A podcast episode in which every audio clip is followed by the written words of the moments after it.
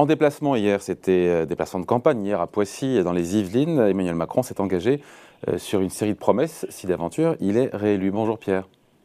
Bonjour David. Pierre Sabatier, président du cabinet Prime View Economist. Euh, dans le prolongement de la suppression de la taxe d'habitation qui arrive bientôt à son terme, enfin en tout cas l'année prochaine, euh, le président sortant donc a promis cette suppression de la redevance télé, redevance audiovisuelle, 138 euros euh, par ménage. C'est quoi C'est une petite mesure de pouvoir d'achat? Parce que c'est pas aussi puissant, même si ça coûte 3,6 milliards d'euros aux caisses de l'État, c'est pas aussi puissant que la suppression de la taxe d'habitation. on est en campagne, hein, vous l'avez dit, c'était un, meeting de, campagne, donc c'est le candidat Macron et pas le président Macron qui parlait, évidemment. Euh, c'est une mesure euh, il ne faut pas dire que c'est anecdotique. Il n'y a pas de petite mesure. Aujourd'hui, la, comment dire, la, vulnérabilité des ménages français euh, dans leur grande proportion est telle que, ben voilà, ça, ça, ça a du sens. Hein, ça a du sens d'essayer en fait de contribuer à les protéger encore plus dans la situation actuelle où le prix des, des biens de première nécessité explose. Hein, on ne va pas revenir sur le, le, prix des matières premières énergétiques, le pétrole, le gaz, les prix des matières premières alimentaires.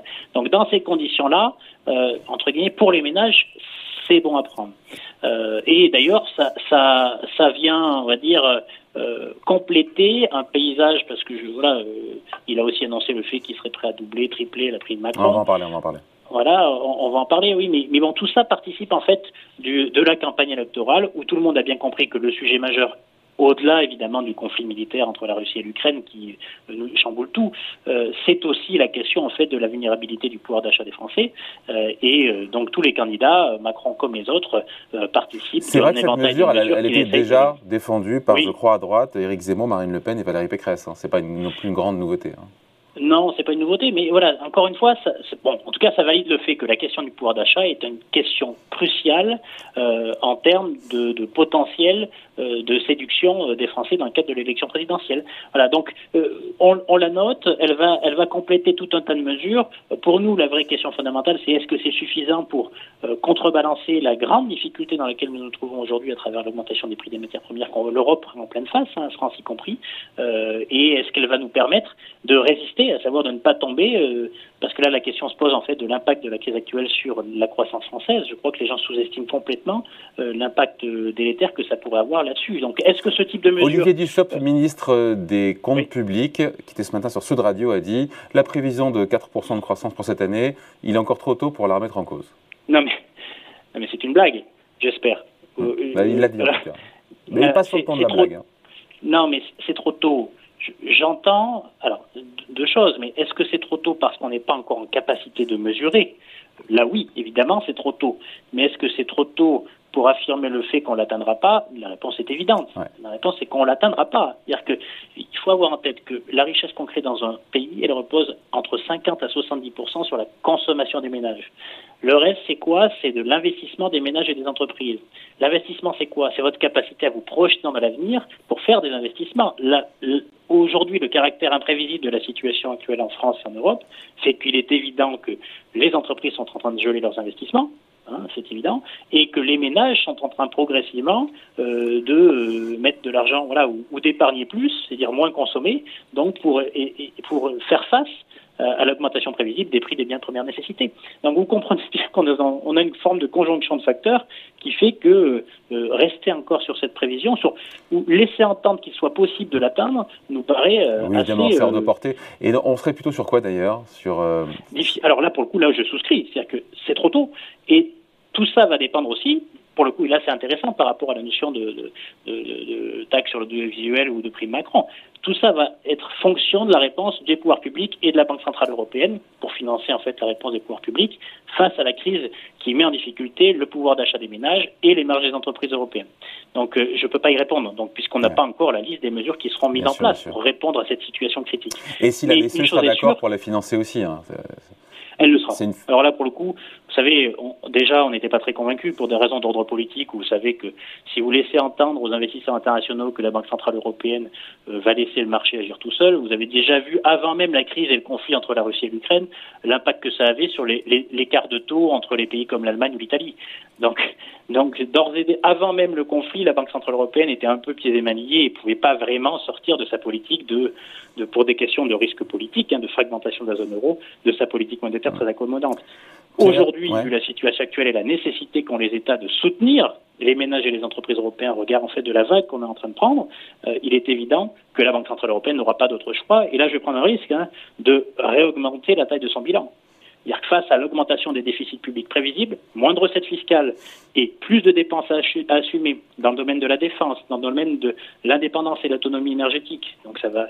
Je suis pas sûr qu'elle le dira comme ça cette semaine. Hein, la BCE qui se non, peut-être pas. Peut-être pas, mais, mais c'est pour ça que, j'aime discuter avec vous. C'est-à-dire qu'on essaye de se projeter un peu plus loin que la semaine qui vient. Euh, mais il ne fait aucun doute que les États européens auront besoin en fait du soutien de la Banque centrale européenne pour faire face aux difficultés en fait que nos pays vont rencontrer, sont en train de rencontrer et vont rencontrer dans les semaines à venir.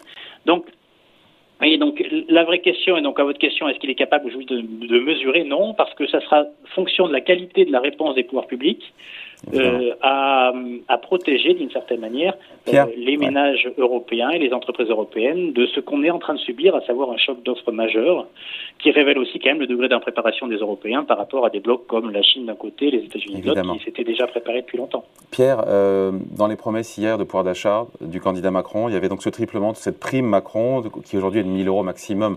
Euh, mhm. désocialisé, défiscalisé sans impôt ni cotisation. Euh, donc possiblement jusqu'à 3000 euros. C'est une vraie mesure de pouvoir d'achat, ça ou pas? Ah bah oui, oui, oui, oui c'est une mesure. Alors, deux, alors, deux remarques. C'est une mesure de pouvoir d'achat. Alors en plus, hein. elle est pratique, eh, évidemment, mais elle est pratique parce qu'en plus, ça s'appelle la prime Macron. Quand vous êtes à la veille de l'élection, il a bien fait de l'appeler la prime pour le pouvoir d'achat. c'est la petite anecdote, mais c'est toujours, voilà, c'est-à-dire qu'adossé, c'est comme un peu, vous savez, les, les, les dispositifs en soutien de l'immobilier, euh, mmh. l'immobilier locatif, ils ont toujours le nom du ministre. Donc, bon, ça, ça c'est la petite anecdote. Mais effectivement, c'est une mesure euh, favorable au pouvoir d'achat. Encore une fois, elle est conditionnée, elle est tout à fait, en fait, on va dire, euh, adaptée à l'époque qu'on vit. Mais attention, c'est une prime défiscalisée, mais quand même supportée par les entreprises. Donc l'efficacité de cette prime, le fait qu'elle soit versée, sera aussi fonction de la manière dont vont évoluer nos entreprises et leur capacité à continuer à générer des profits dans le monde dans lequel on vit depuis maintenant de 15 jours. Hein.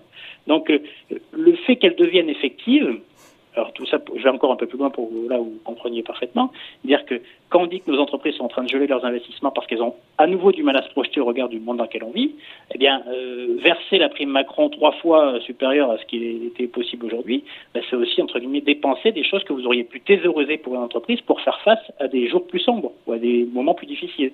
Donc là, se va, va se poser la question de de la capacité qu'auront les entreprises françaises à se saisir de cette capacité. Donc en gros, c'est une mesure qui est, qui est évidemment qui concourt au fait que ben, Macron se positionne en soutien du pouvoir d'achat des ménages. du coup, pardon, Pierre, ce qui est vrai, c'est que ces mesures, elles sont, elles sont assez simples, elles sont plutôt identifiables, elles sont populaires. La question, c'est est-ce qu'elles sont puissantes, quoi? Euh, Elles sont électoralement puissantes. Est-ce que alors et encore une fois là, là malheureusement je, serais en train si, on était toutes choses égales par ailleurs il y a trois ou quatre semaines j'aurais dit j'aurais tendance à vous dire que la situation de l'économie française faisait qu'elles auraient été relativement utilisées. Euh, à aujourd'hui j'ai beaucoup plus de doutes, encore une fois, parce que je répète que l'entreprise, certes, peut bien se comporter aujourd'hui, peut bien se porter aujourd'hui, mais vu euh, les conditions actuelles, euh, il devient difficile de se projeter. Donc, comme les ménages, au final, les entreprises ont le réflexe classique, lorsque j'ai du mal à me projeter, je thésaurise, je mets de côté. Et dans ces cas-là, c'est la raison pour laquelle je, on, peut s'interroger quant à l'efficacité réelle euh, d'une mesure comme celle-ci, bah, qui est fonction quand même de la volonté de l'entreprise de la donner ou pas, cette prime. Ouais, merci. Ok, super. En tout cas, merci beaucoup. Explication signée euh, Pierre Sabatier, donc économiste et président du cabinet PrimeView. Merci Pierre. Merci David, à bientôt.